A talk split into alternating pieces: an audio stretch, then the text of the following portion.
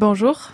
Gros plan aujourd'hui sur deux rendez-vous que va proposer la librairie. Le premier, il a lieu tout à l'heure à 10h, puisque vous recevrez pour un rendez-vous dédicace Dominique Tétrault. C'est à partir de 10h, hein, puisqu'il sera là une bonne partie de la journée. Oui, tout à fait. Il reste avec nous toute la journée. Donc c'est un auteur euh, lyonnais d'origine qui nous propose ici son second roman qui s'appelle La Voix William.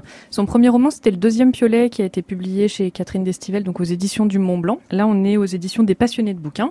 C'est un roman qui se passe euh, autour de Grenoble, du massif de la Chartreuse, où il est beaucoup question de cham chaude également. C'est un polar qui va mettre en scène euh, deux policiers qui vont résoudre un, un crime euh, autour de voilà de la montagne, en lien Mhm. avec la montagne, en lien avec la ville de Grenoble et des milieux éventuellement pas très recommandables. D'accord, donc ça c'est un rendez-vous qui aura lieu donc à partir de 10h ce matin jusqu'à 18h pour rencontrer Dominique Tétrault pour découvrir son nouveau roman La Voix William aux éditions Les Passionnés de bouquins. Et puis un deuxième rendez-vous, là c'est une rencontre que vous allez animer d'ailleurs euh, Marion avec Elliot de Gastine qui a écrit son premier roman et ce rendez-vous c'est pour vendredi prochain à 18h. Alors parlez-nous de ce roman qui s'appelle Les Confins. C'est également un roman assez sombre qui nous plonge dans l'univers de la création des stations de ski dans les années 60. En fait, on va mettre en perspective l'idée de cette création des stations de ski dans les années 60 et les années 80.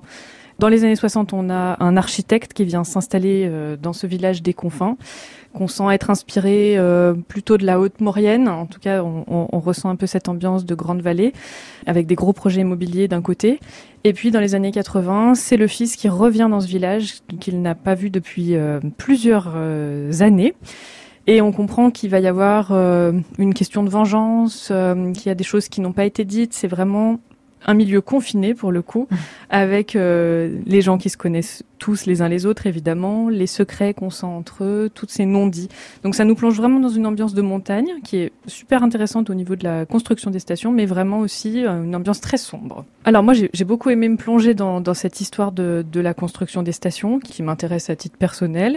Et puis euh, j'ai trouvé que ça nous donnait un, un bon aperçu de ce que de ce qu'avait pu être la construction de ces gros complexes immobiliers, pas toujours très esthétiques et d'ailleurs bien critiqués dans le livre.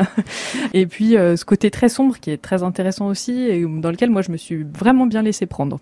Avec Elliot de Gastine, on essaiera d'en savoir plus, de savoir d'où lui viennent toutes ces idées, Mhm. euh, puisque lui, il est originaire de Haute-Savoie. Donc voir si ce sont peut-être des choses euh, qu'il a ressenties euh, dans sa jeunesse quand il grandissait dans, à la Clusaz. Oui, parce que Les Confins c'est d'ailleurs le nom d'un village euh, qui est au-dessus de la Clusaz, c'est ça hein Ex- Exactement, c'est le nom d'un hameau qui est au-dessus de la vraiment. qui existe vraiment. Donc là, ce n'est pas les confins au-dessus de la Clusaz, il le, il le dit bien, hein, mais c'est vrai que voilà, dans notre tête de Savoyard, euh, on arrive quand même à avoir pas mal d'images mentales en lisant le livre aussi, donc c'est plutôt agréable. Les Confins, édition Flammarion. Elliot de Gastine sera l'invité de la librairie Garin à Chambéry vendredi prochain à partir de 18h. Merci beaucoup Marion. Bon Merci à vous, Sylvia. Au revoir.